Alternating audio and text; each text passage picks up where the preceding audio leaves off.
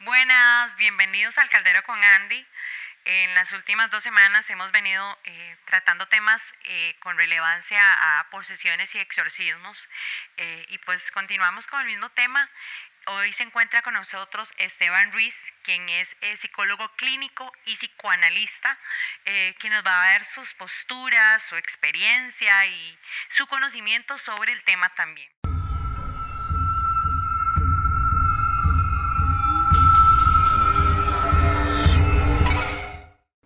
Esteban, muchísimas gracias por sacar el ratito para nosotros y, para que nos hables sobre tus puntos de vista y tu conocimiento en base a tu trayectoria médica, clínica eh, y pues tu experiencia como tal. Bienvenido. Muchas gracias Andy y muchas gracias a todo el equipo de producción y a todos los que nos están viendo en este momento. Es un placer siempre poder conversar sobre este tipo de temas que nos apasionan porque hay mucho tabú siempre alrededor de esto y nuestra práctica, tanto clínica, psicológica, psicoanalítica y con situaciones paranormales, siempre va a tener eh, puntos de encuentro, como va a tener puntos que están muy alejados de una práctica y de otra, pero ¿por qué no? Este tipo de programas eh, nos invitan a reflexionar, a quitarle todo el tabú a este tema, a poner a cada cosa en su lugar y por qué no tal vez dejar las cosas un poco más claras o un poco más enredadas según el criterio de cada quien, ¿verdad? Que esa es la idea. Esa es la idea principal de Jog Medios, ¿verdad? Crear un, programa donde eh, nos adentremos más sobre estos temas tabú eh, en general, exorcismos, brujería, etcétera, etcétera, y qué, qué mejor manera de verlo desde diferentes puntos de vista, con diferentes profesionales. Em, Voy a empezar sin más preámbulos de una vez, porque me muero por preguntar. Quiero y me encantaría que enfaticemos en las patologías que se pueden comparar con una posesión, con respecto a una de las más fuertes que es la histeria. Eh, me gustaría que me dieras como los puntos de comparación o te dejo a vos. Ok, primero voy a hacer un breve recorrido para que las personas que nos están viendo entiendan un poquito de qué es la histeria y no, vamos a ver, no lo relacionen con personas que salen corriendo pegando gritos, porque dicen, ay, es que estoy histérica, es que estoy histérico. La histeria es, es toda una patología, una patología clínica que se viene arrastrando desde hace, es milenaria, ¿verdad? De hecho, histeria viene del, de un término que hace referencia al útero. Histerum significa útero. Entonces ya de ahí mm. podemos empezar a tratar de visualizar a quién se le atribuye ese tipo de patologías. ¿Qué crees vos? Ok, es femenina. Sí, es femenino, pero la histeria no hace referencia a una situación, como lo dije hace un momento, en que las personas salían corriendo pegando gritos. No, al contrario, la histeria eh, nos habla principalmente, varios, varios de sus principales síntomas son las parálisis, parálisis motrices, por ejemplo. Una parálisis en la cual, hablemos de una parálisis motriz de una pierna una parálisis motriz que es capaz un sujeto de recibir una pinchada de aguja sin sentir absolutamente nada. Exactamente. Entonces también habla de rigidez en su cuerpo, también habla de incapacidad para beber eh, líquidos, incapacidad eh, de pronto empezar a hablar idiomas completos sin haber sido una vez, o sea, sin haberlos aprendido de previo. Son casos, son casos muy, muy históricos que nos remontan a los orígenes del psicoanálisis, en donde Freud, eh, previo a 1900, estamos hablando de 1800, finales de 1800, empieza a interesarse por el tema, ya que él, como médico neurólogo de aquel tiempo, se da cuenta que hay ciertos, ciertos síntomas, como los que te estoy mencionando, que no responden a tratamientos médicos y que son tratadas las mujeres en esos momentos de las peores maneras, como ya sean endemoniadas, ya sean eh, personas poseídas. Entonces, la clínica de aquel momento estaba comenzando sus primeros estudios, primeros estudios serios, ¿verdad? De la mano de importantes eh, personas como lo son Joseph Breuer, como lo es Charcot, con el tema de la hipnosis, eh, estudios de Mesmer, por ejemplo, con el tema del magnetismo y todo eso. Entonces, esos síntomas están como dando mucho de qué hablar en, ese tiempo. Entonces a las histéricas, porque por lo general se les atribuye a las mujeres este tipo de síntomas, a las Nosotras siempre creando historias de siempre. Exactamente, y avance, y avance médico, avance en ciencia. A las histéricas se les decía endemoniadas, se les decía eh, personas que fingen síntomas, personas que requieren atención. Entonces era una serie de tratamientos desde eh, temas denigrantes hasta temas que tenían que ver ya con un poco de tratamientos más avanzados, como lo es, por ejemplo, la hipnosis, que llega a tratar de aliviar un poco este tipo de patologías. Pero si te das cuenta entonces, cómo, el, aquí digamos el meollo del asunto es dónde está esa línea, esa delgada línea que se puede cruzar entre la, la demonología, una persona poseída por un demonio, que yo personalmente lo creo que sí existe esto, una persona que tiene histeria, una persona que tiene un trastorno mental como una esquizofrenia, hay toda una serie de líneas, o sea, que son hilitos sumamente delicados. Entonces, por ejemplo, los estudios que desarrolla Freud, Freud hace, hace estudios importantes en su época y determina, mediante sus estudios, que no hay una relación directa entre las parálisis motrices propiamente dichas y las parálisis histéricas. Porque Freud dice que la histérica tiene toda una anatomía psicológica y esa anatomía psicológica sufre una parálisis. La anatomía funcional es totalmente diferente. Entonces, una parálisis histérica es totalmente diferente a una parálisis motriz. Ahora, que hablemos, por ejemplo, de una persona que de pronto pierde la visión, de pronto no puede ver, de pronto empieza a eh, hablar en un idioma que no es su idioma nativo. Ahí donde, por ejemplo, la persona puede decir, ah, sí, está siendo posesa por un demonio. Ok, y ahora, digamos, en, los estudios de Freud, eh, en base a la ciencia, a los avances y demás, las teorías de él en aquel momento no fueron científicamente comprobadas, por, obviamente porque nació en una era que era muy cohibida y muy corta con ese tipo de cosas.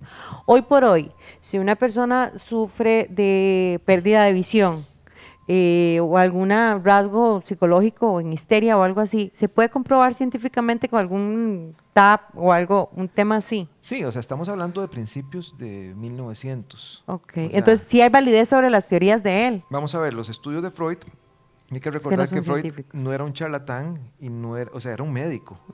¿Ves? Hacía muchísima falta todavía tecnología de punta, como lo estás mencionando ahorita, como lo que es el TAP, como el tema de las hormonas, que inclusive no estaban de la mano por ahí. A Freud se le atribuyen muchas, eh, muchos mitos, que el tema de la cocaína, que el tema de acá, decían que Freud eh, se metía coca, entonces eh, todos, sus, todos sus estudios son basados en eso. No, Freud lo que hacía era estudios precisamente para valorar y validar las, y con el, tema, de anestesia. y, y con el tema de la cocaína también leí una parte donde él hace énfasis a que la cocaína potencializaba su cerebro. Exactamente. También lo leí, pero no estoy incitando a nadie a utilizar. Primero que pero es un en, base a los estudios de él. Es un tema, o sea, la cocaína es un estimulante del sistema nervioso central y también tiene ciertas propiedades anestesiólogas. Él abandona los estudios de la cocaína precisamente porque uno de sus principales amigos crea una adicción y muere adicto. Entonces él dice, no, yo esto lo voy a dejar de lado.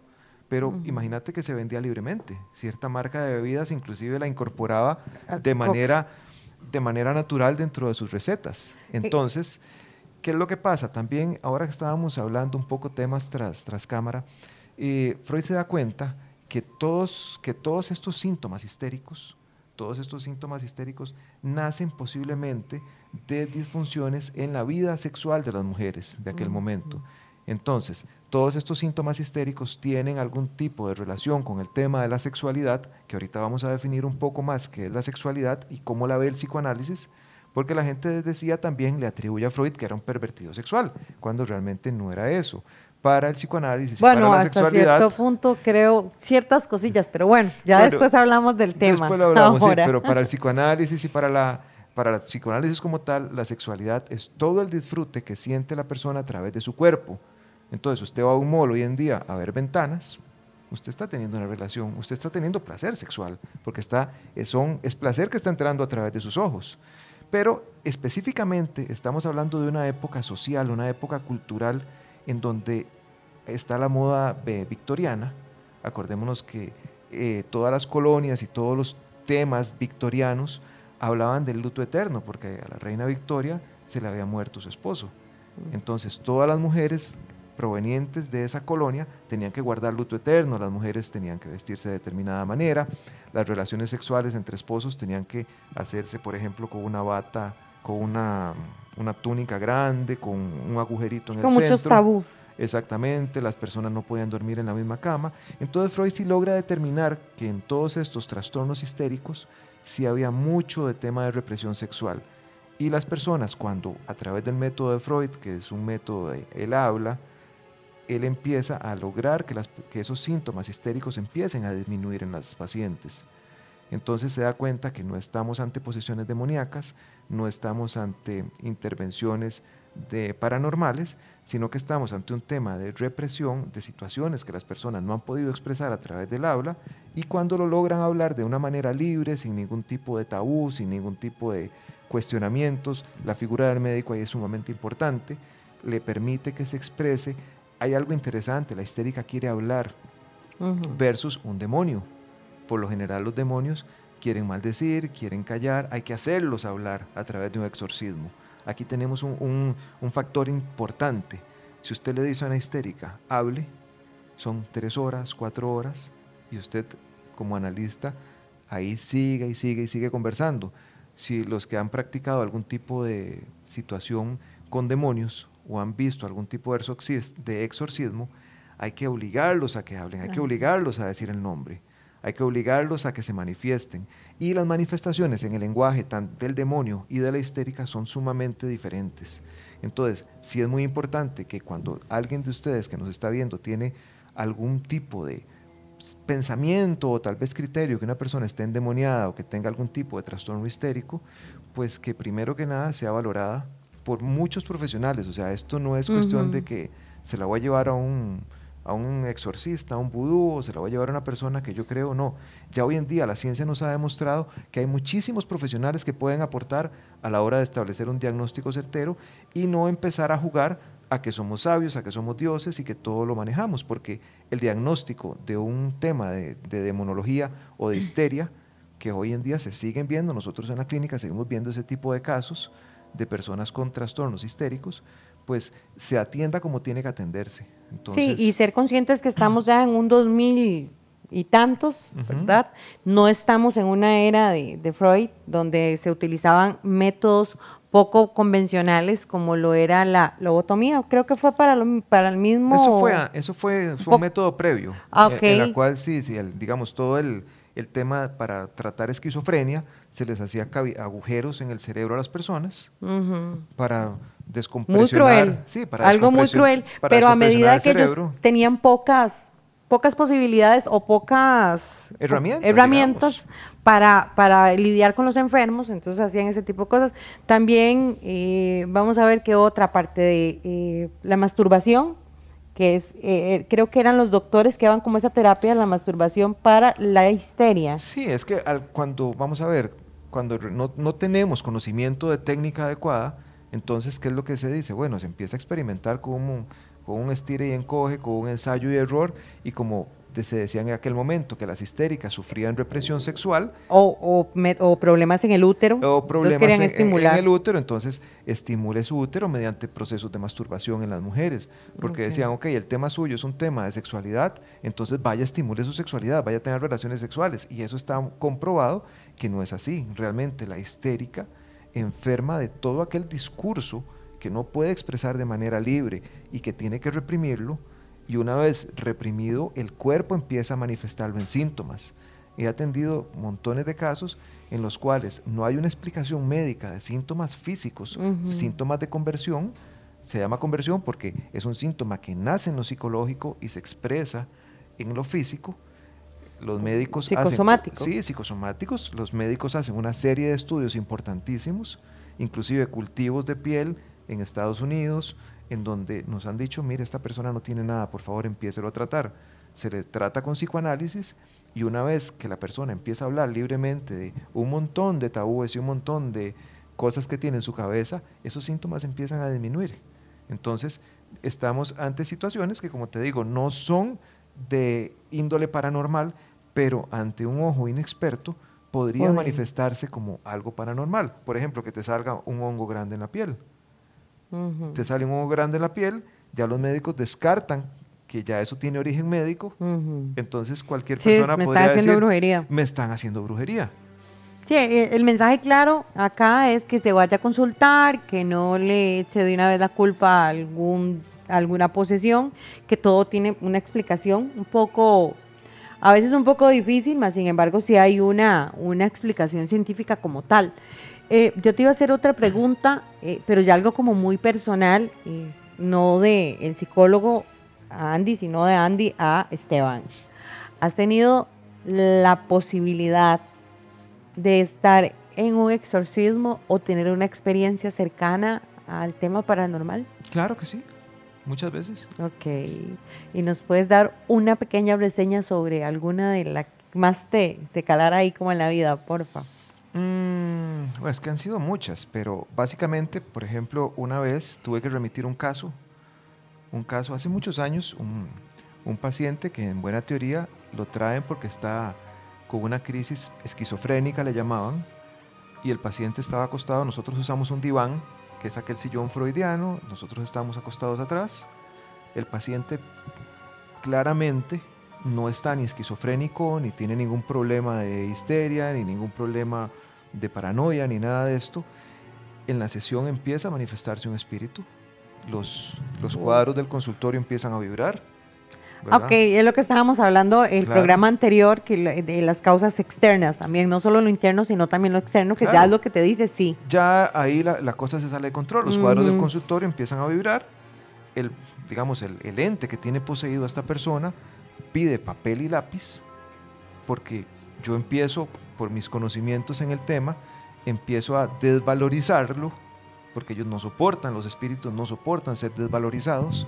Lo empiezo a desvalorizar, él se quiere burlar de mí, yo le sigo el juego, me empiezo a burlar de él, y me dice, no, usted no sabe con quién se está metiendo. Entonces empieza, agarra un papel, está acostado el paciente en el diván, agarra un papel y empieza a escribirme cosas con su mano derecha sin ver.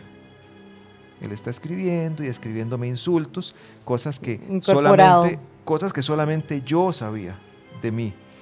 Entonces él empieza a hablar y me empieza a decir, ahora sí me tenés miedo, hijo de tal. No, no, mira, no te tengo miedo.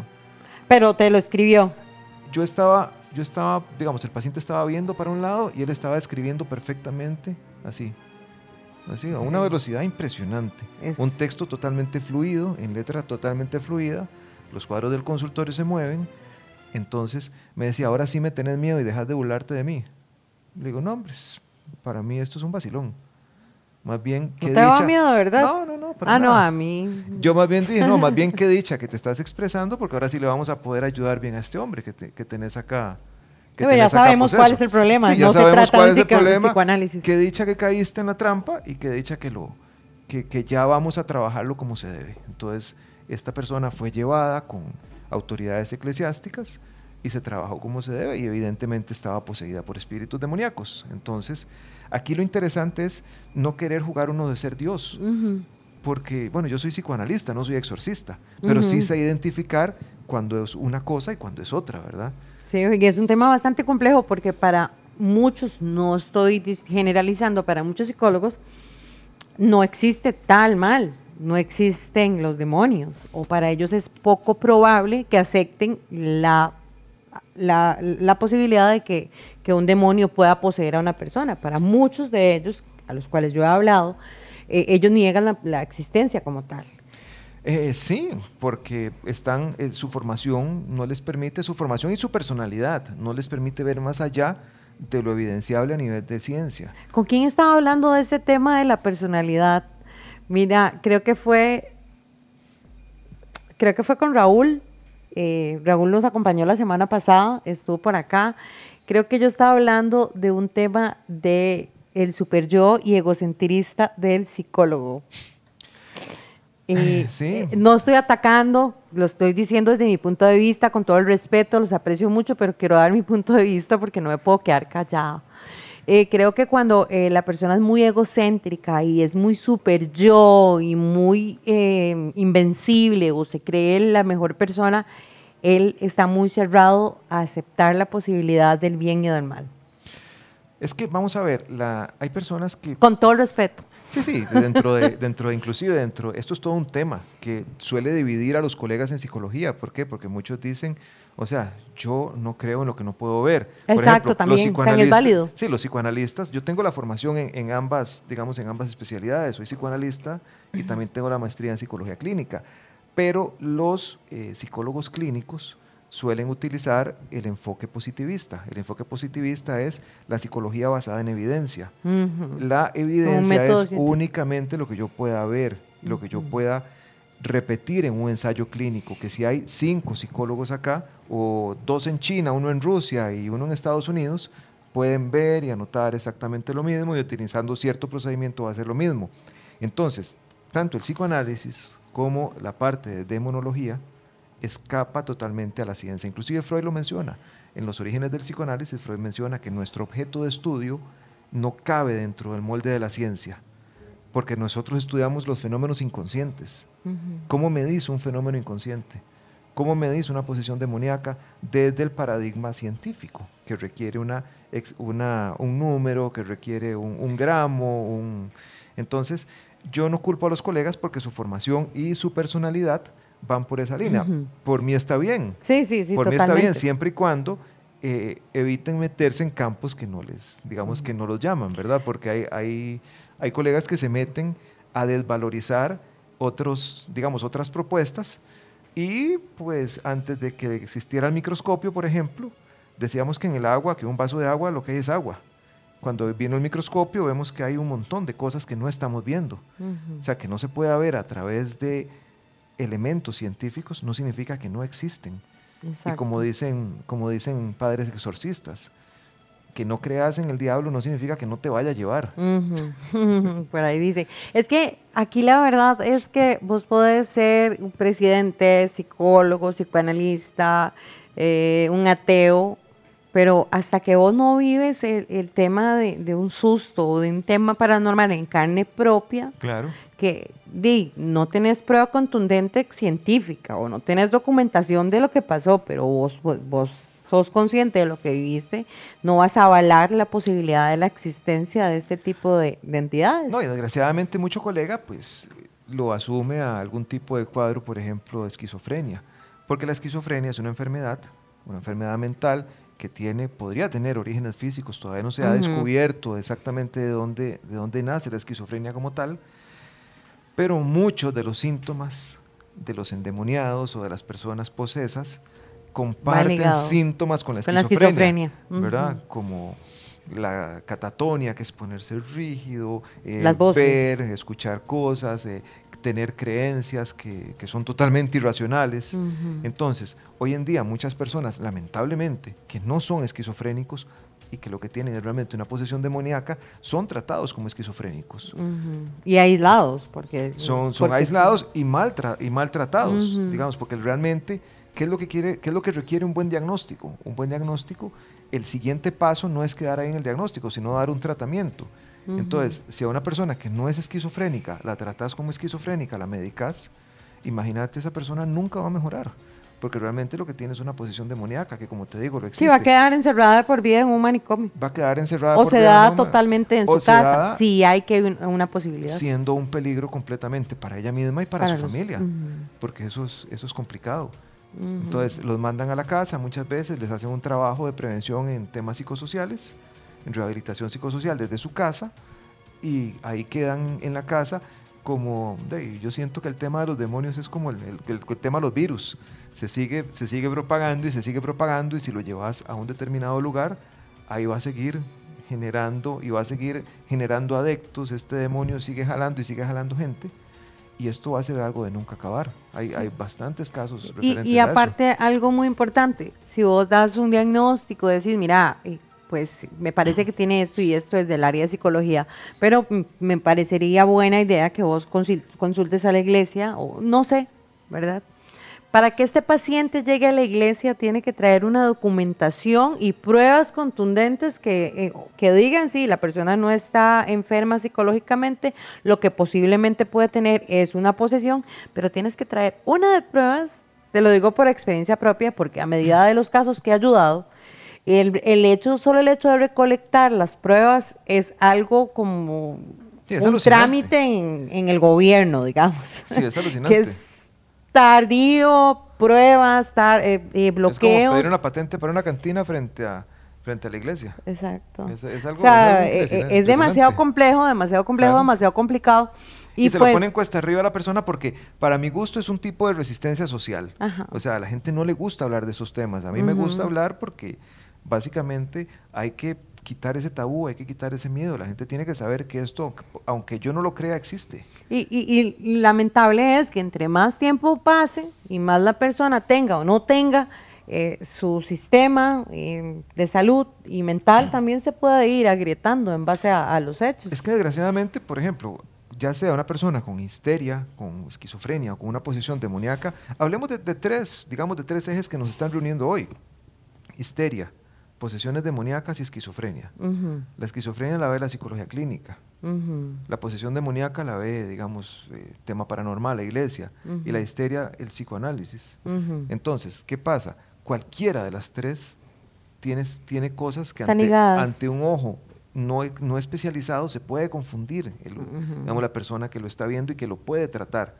Entonces, una persona de estas maltratada significa que de una u otra manera su salud tanto emocional como física, va a ir para abajo. O sea, es impresionante ver cómo una persona con cualquiera de estos tres padecimientos, si no ha sido bien, bien diagnosticado y bien tratado, en cuestión de 15 días se te vino al piso. Ok, vamos a ver, como para ir cerrando. La histeria se puede desarrollar desde una, de, una paciente que ha tenido una vida mentalmente sana. o sea, evoluciona de un pronto a otro. Hay, digamos, hay edades que son predilectas como para que este tipo de, enfermedades afloren.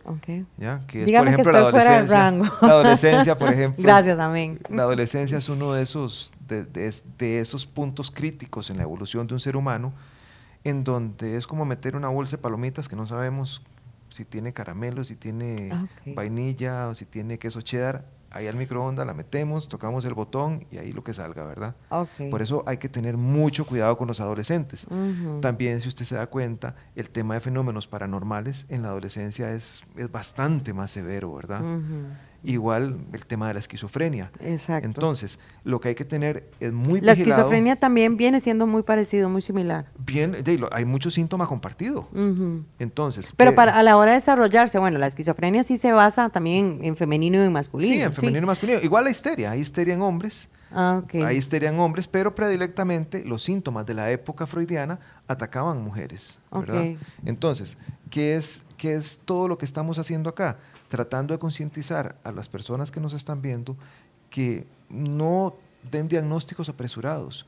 Eh, Andy bien lo acaba de decir y es, importante recalcar esto. O sea, el diagnóstico, ya sea de una esquizofrenia, de una histeria o de una posición demoníaca, es un diagnóstico que requiere paciencia, es un diagnóstico que se va a cuesta arriba, pero hay que hacerlo rápido y hay que hacerlo tomando todas las medidas del caso posibles. ¿Por qué razón? porque no es solo un tema que ataca a la persona que lo está viviendo, sino que ataca a todo un núcleo familiar. O sea, nadie puede dormir, y hablemoslo así, como decimos en, mi pueblo a calzón quitado, nadie puede dormir en paz teniendo un caso o de esquizofrenia, o de histeria, o de posesión demoníaca en su hogar, en su núcleo, en su núcleo familiar. Yo he, yo, yo he sido partícipe en situaciones ahí en las que me ha tocado colaborar, en donde la gente, para poder dormir en paz, casi que tiene que amarrar a la, persona. O sea, casi llegar a ese punto. O si no, dormir por un tema de derechos humanos que les han dicho, cuidado lo amarra, cuidado lo encierra, porque pues no se puede hacer por un tema de derechos humanos. Entonces, todos nos encerramos para resguardarnos. Sí, todos con, llave y cuchillos escondidos. Exactamente. Uno hace guardia, uno está despierto, porque esta situación se nos puede salir de control en cualquier momento.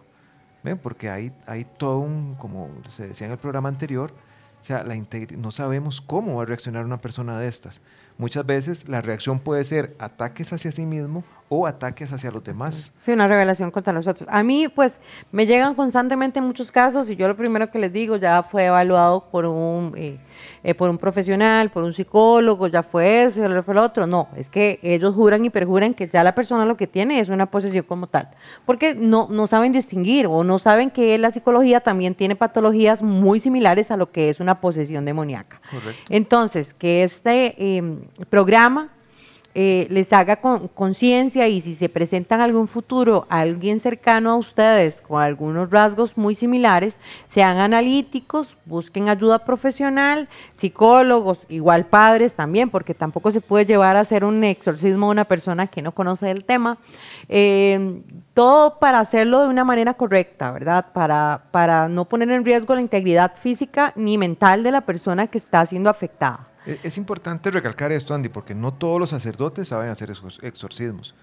No todos los psicólogos son psicólogos clínicos, ni, se, especializan en un tema de evaluación para ver si hay alguna patología severa como la esquizofrenia, que comparte síntomas muchas veces con este tipo de cosas. Entonces, si están viendo que una persona en su casa está experimentando este tipo de cosas, o sepan que primero que nada ellos no son conscientes de lo que está pasando. Eso es algo importante. Eh, no están fingiendo. Mucha gente trata de minimizar el tema y aunque han pasado más de un siglo después de los hallazgos de Freud, que Freud llegó y les dijo a los médicos, señores, ellas no son simuladoras, ellas no están fingiendo sus síntomas, hay que ponerles atención. Desgraciadamente tenemos médicos que dicen, esta persona está fingiendo, esta persona está obteniendo algún tipo de beneficio por fingir esta patología. Créanme que a nadie le gusta estar enfermo. Hay casos muy, muy, digamos, muy documentados que sabemos que sí, que la gente quiere, por ejemplo, fingir algún tipo de patología para ser tratado en un proceso judicial de una manera más, digamos, más liviana. Sí, para salirse liberado. Esteban, voy a cortarte ahí Muchísimas gracias, de verdad. Se nos fue el tiempo rapidísimo. Espero, confío que en algún momento puedas venir a compartir un poco más de información porque me encanta hablar con vos eh, sobre tus puntos de vista, tu experiencia y demás. Me, gustaría mucho que, hiciéramos un programa como dedicado a, tu experiencia, a todo lo que has pasado. Eh, sería bastante importante. Eh, gracias a Jock Medios. Esteban, súper complacida de tu compañía. Siempre igual un placer poder conversar con vos y la brujita del Facebook. Los espero la próxima semana. Creo que vamos a, seguir una continuidad sobre eh, eh, exorcismos. Muchísimas gracias, muy amables. Eh, esto es El Caldero con Andy. Gracias a Jock Medios.